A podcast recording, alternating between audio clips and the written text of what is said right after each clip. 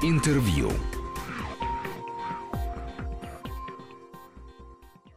Студия Григорий Заславский. Добрый день. Я тут недавно узнал о том, что Российское военно-историческое общество это не только поисковые отряды, не только установка памятников, но еще и целый музейный комплекс. Мне захотелось об этом поговорить. Я рад приветствовать в этой студии Елену Синицыну, директора музея Российского военно-исторического общества. Здравствуйте, Елена. Здравствуйте, дорогие радиослушатели. И главного хранителя музея Галина Широкова. Здравствуйте, Галина. Здравствуйте. Вы мне расскажите, это получается как? Это частный музей, общественный музей или что это такое? Но наш музей это музей... Их несколько. Да, э, он, мы называем таким именем а, музейный холдинг, потому что в состав нашего музея входит э, три площадки. Две из них находятся в Москве, и одна находится в городе Смоленске. Э, все эти площадки работают, это прекрасное здание. В Москве это старинная усадьба в Петровиликском переулке, одна там, где находится музей военной формы. И стрелецкие палаты, наш музей московских стрельцов, находится в еще более интересном здании. Это палата 17 века. Находится он в Лаврушинском переулке, а во дворе известного дома писателя писателей, прямо напротив инженерного корпуса Третьяковской галереи. А третий наш музей находится в городе Смоленске. В прошлом году э, во временное пользование была передана башня Громовая, и там мы открыли новую экспозицию, посвященную обороне Смоленска и вообще строительству Смоленской крепостной стены. И мы растем. у нас очень большие планы, потому что в планах у нас еще одна башня крепостной стены Смоленска. Ну, вот я так быстро, но чтобы было понятно, какой мы угу. такой большой конгломерат. А, это башня Маховая, в которой мы сейчас а, будем открывать, опять же, на День города а, музей а, Смоленские украсы, такой этнографический музей. И строится еще один большой комплекс в Москве на Большой Никитской, там, где будет полторы тысячи квадратных метров площади, это музей военной формы. Там мы будем рассказывать, так условно мы это называем от Адама до Потсдама, угу. то есть от э, Петра Первого, от создания регулярной армии и э, первый мундир, когда появился, до сегодняшнего времени, до ратника.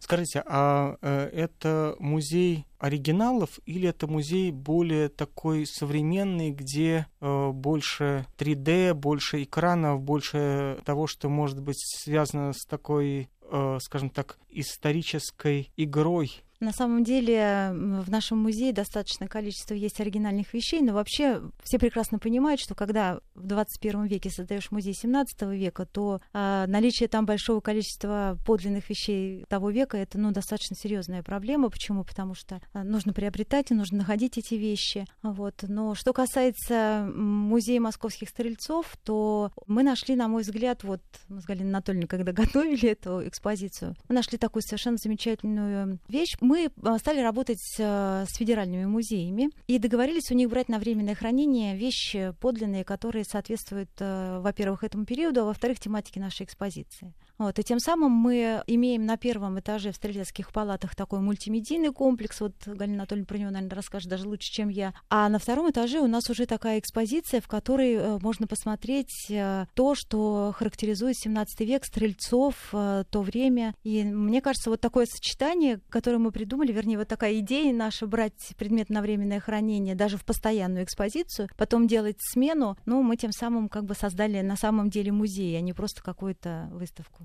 Да, я хочу добавить, что создание музея всегда вопрос чрезвычайно сложный, поскольку пространство на сегодняшний день, особенно Москвы, наполнено огромным количеством, не побоюсь этого слова, музеев самого разного жанра и совершенно разной истории. У кого-то есть многовековая история формирования коллекций, кто-то идет по пути абсолютно создания какого-то краеведческого там маленького образа. И наш музей, поскольку непосредственно является музей военной истории, стоит перед выбором каждый раз, каким образом сформировать музейную экспозицию, чтобы она была музейная с наличием экспонатов, а с другой стороны, она была интересна и востребована для современного зрителя. Мы хотим, чтобы в нашем музее э, была та атмосфера, которая позволяет современному человеку, а в особенности и молодому человеку, поскольку мы ориентированы прежде всего на привлечение публики, э, ну, скажем так, школьного, студенческого возраста, именно они меньше всего и знают про нашу историю, и нам хочется,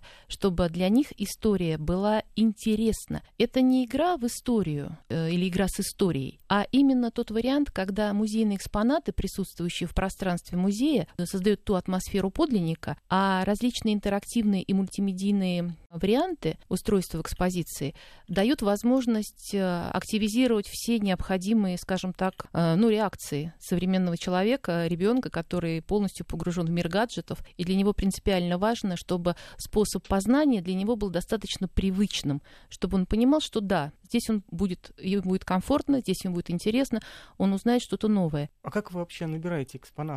Ходы уникальны, вы знаете, просто потрясающе. А, например, вообще у нас, когда открывалась первая экспозиция, выставочный проект был просто потрясающий. И я не боюсь этого слова, потому что он был чрезвычайно интересен по своему предметному составу и по как раз по мультимедийным технологиям, которые там были представлены. Все, кто посетили эту экспозицию, высказывали, что ничего подобного даже в Европе не видели. Это был проект Герой Отечества Георгиевской истории России. И для нас, нас большую поддержку тогда оказали московские коллекционеры потому что мы были абсолютно новенькие, мы только открывали музей. И таким образом э, мы, открывая музей, э, создали удивительную, скажем так, ну, волшебную, наверное, ситуацию, когда потомки генерала Энвальда, живущие в Аргентине, передали на хранение в музей знак ордена Святого Георгия четвертой степени, который вручил непосредственно Николай II на поле сражения генералу Энвальду. Этой серии «Как к нам попадают экспонаты». Дальше, естественно, нам дарят экспонаты. Это второй вариант.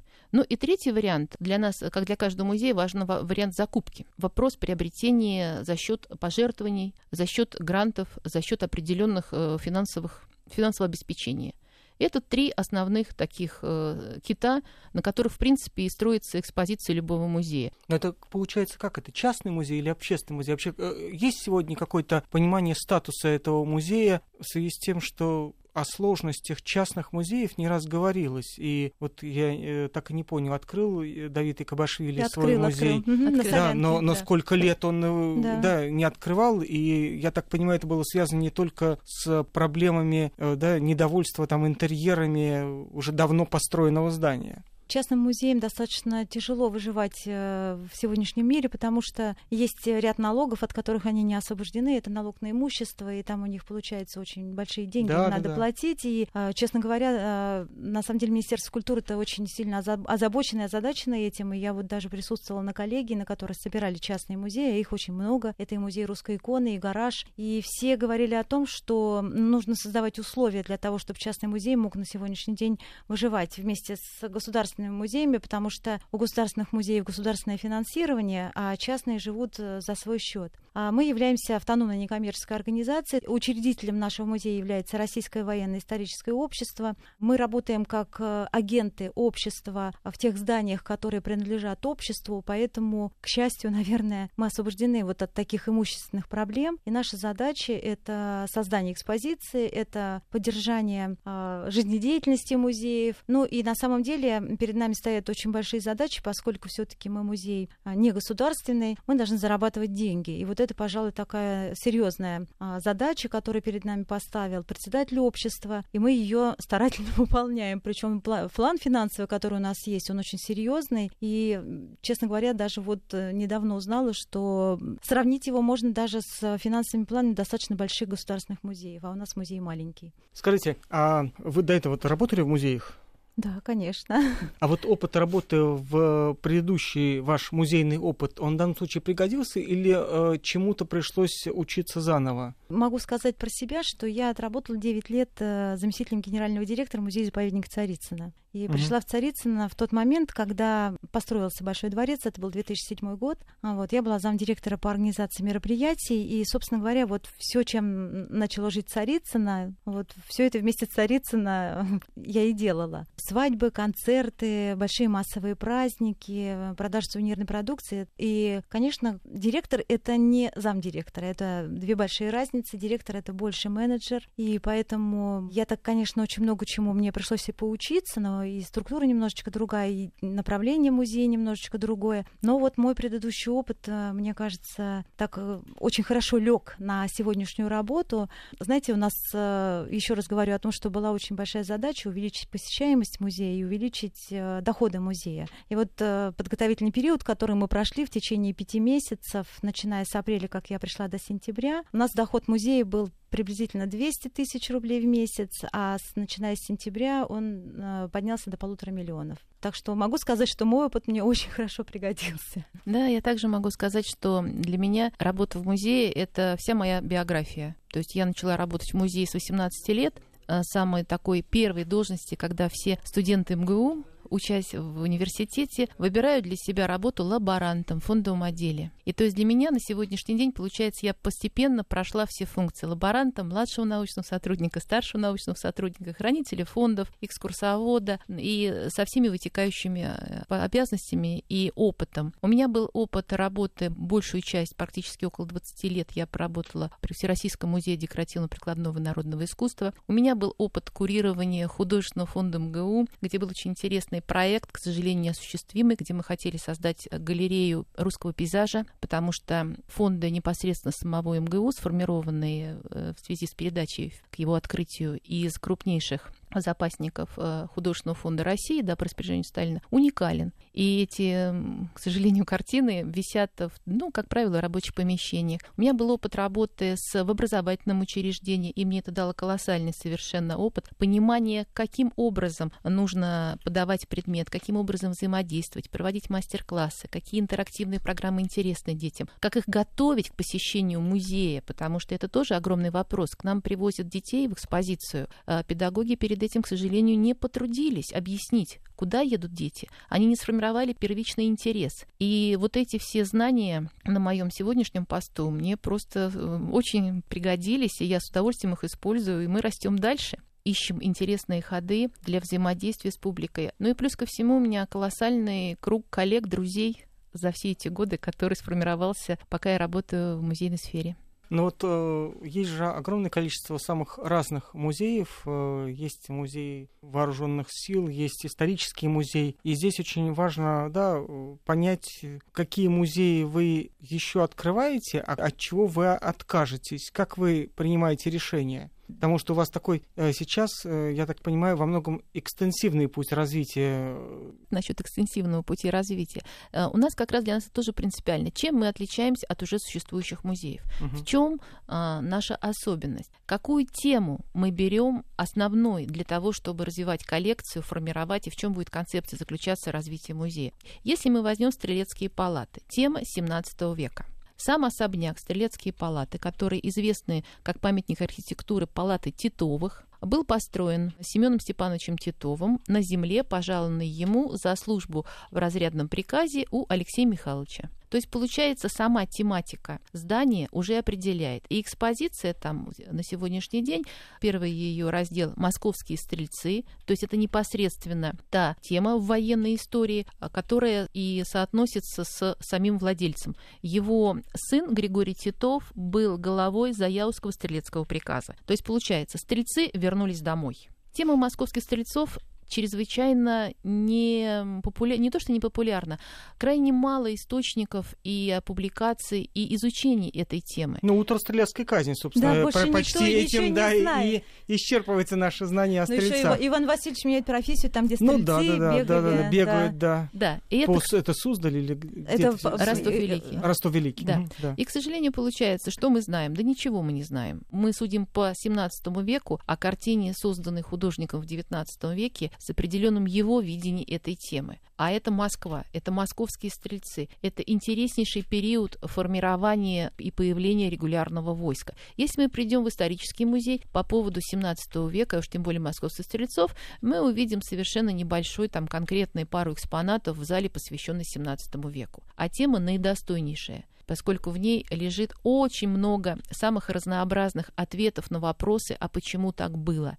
И для нас принципиально важно рассказать, а кто такие были стрельцы, московские стрельцы, да, 17 века, и какую роль они сыграли в создание и регулярной армии, и истории того времени. Да, Галина мы стараемся очень дружить э, с реконструкторами, которые нам очень здорово помогают. Сейчас это движение очень активизировалось, и мы привлекаем их к себе. То есть мы, по большому счету, ведем такую настоящую музейную жизнь и стараемся, чтобы ну, музей был музеем в таком в широком понимании этого слова.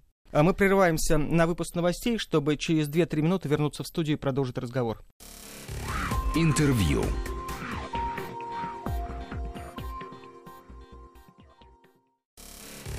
Интервью.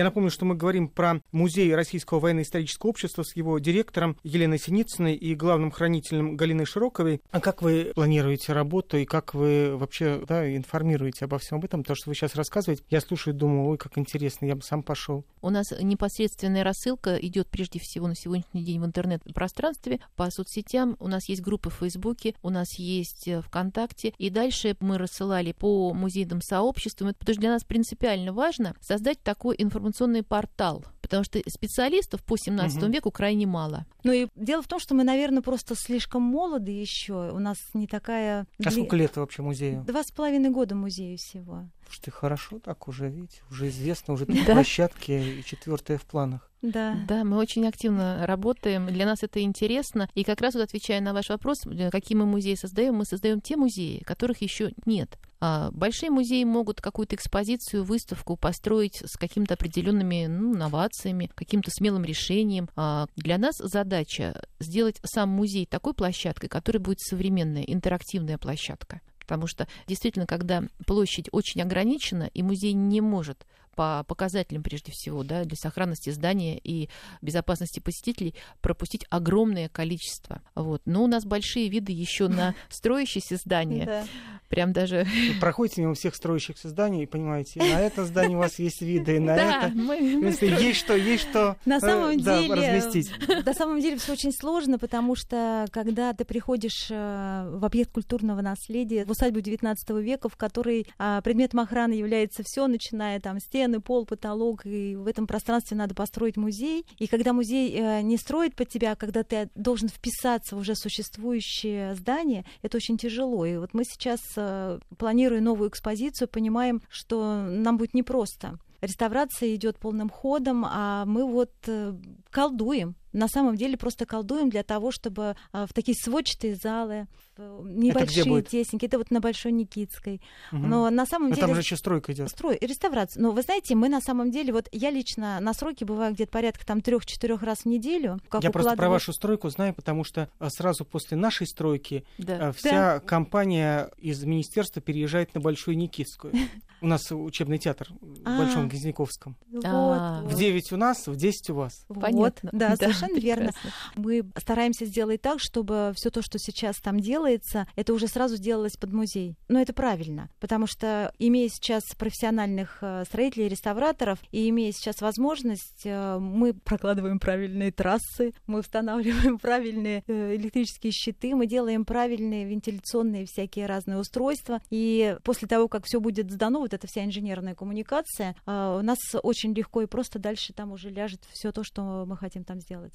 Это вот, да, да, к вопросу о том, какова тема музея. То есть, раска- рассказывая о военной форме, да, в музее военной формы, можно позиционировать самые разнообразные срезы самой военной формы, и как защиты, и как искусство портного, и как красоты эстетической, с эстетической точки зрения этой формы. И поэтому, вот выбирая тему, когда вы говорите, что мы сделаем, мы каждый раз создаем тот музей, которого еще до нас не было. Музей московских стрельцов, такого подобного музея нету. Он единственный. И музей... Еще раз, сейчас это в Лаврушинском переулке. Да, стрелецкие палаты. палаты. У нас получается музей московских стрельцов в стрелецких палатах. Дальше вот уже рассказали о музее военной формы одежды. Это тоже будет уникальный претендент. Такого конкретно будет э, музея на сегодняшний день нет. Если мы говорим о музее истории военной формы одежды, который существует в коллекции на сегодняшний день, это а, Центральный музей вооруженных сил, и который вырос из коллекции интендантского музея. То есть нужно понимать,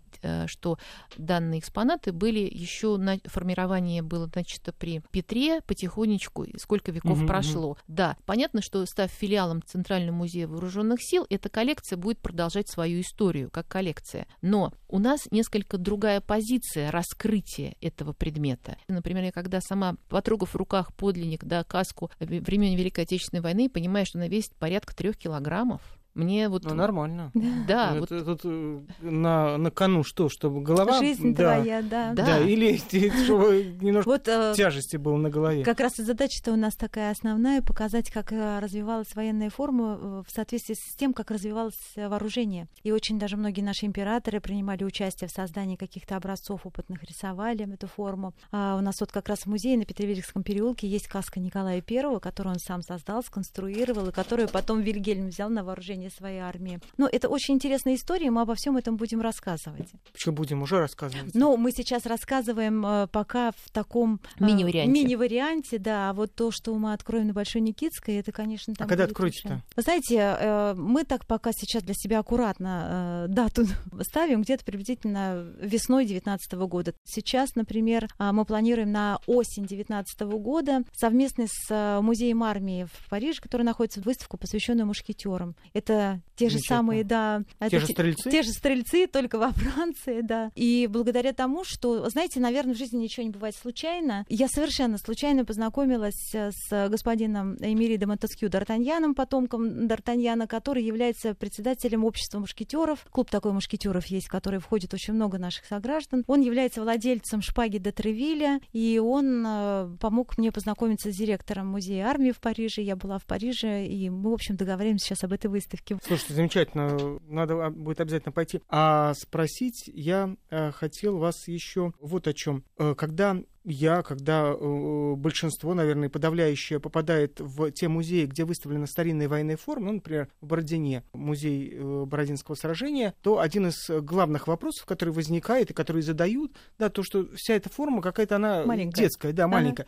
Она действительно так э, как-то катастрофически усыхает. Или же все-таки люди были э, действительно чуть-чуть э, помельче, а сегодня, благодаря всем этим гормонами напичканным э, курочкам и прочим продуктам, мы выросли на какую-то невероятную высоту. Дело в том, что человек изменился однозначно, и рост этот произошел, изменение непосредственно, вот скажем так, а, скелета человеческого, да, после войны, спустя 20 лет, 1940-е, да, война закончилась на 45-м, и затем у нас была акселе- акселерация, когда выросли совершенно другие дети, другого, ну, скажем, роста. Если мы обратимся к периоду середины 19 века, и мы посмотрим не только на военную форму, но мы и посмотрим на светскую одежду и платье того времени, то мы видим совершенно очевидно, что антропоморфный человек был других пропорций. Действительно, такого мощного, широкого скелета не было в то время э, у человека, у мужчин. Ну, Были они достаточно такого э, нормального размера, среднего роста. И поэтому костюм, безусловно, он дает усадку, ну, два размера.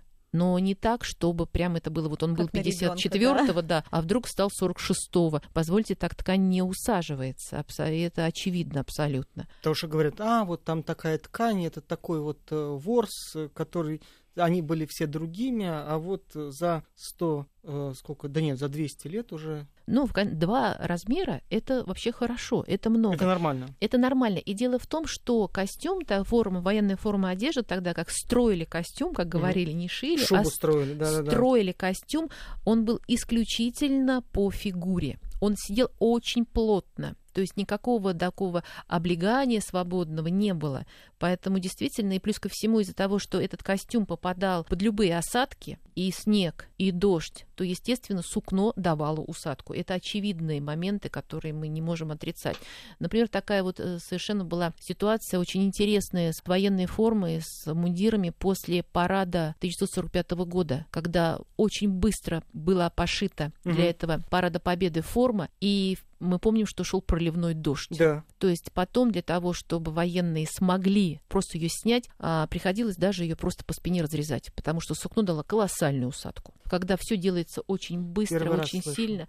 Вот, вы понимаете, вот это вот все музей вое- истории военной формы одежды, музей военной формы. Мы раскрываем те аспекты, которые еще не раскрыты. Спасибо вам большое. Спасибо, что пришли. Я напомню, что говорили мы про музей Российского военно-исторического общества, который скоро получит целый особняк э, с двумя флигелями в свое распоряжение. И гостями сегодня были директор музея Елена Синицына и главный хранитель Галина Широкова. Спасибо вам большое. Спасибо большое. Приходите, ждем всех в гости.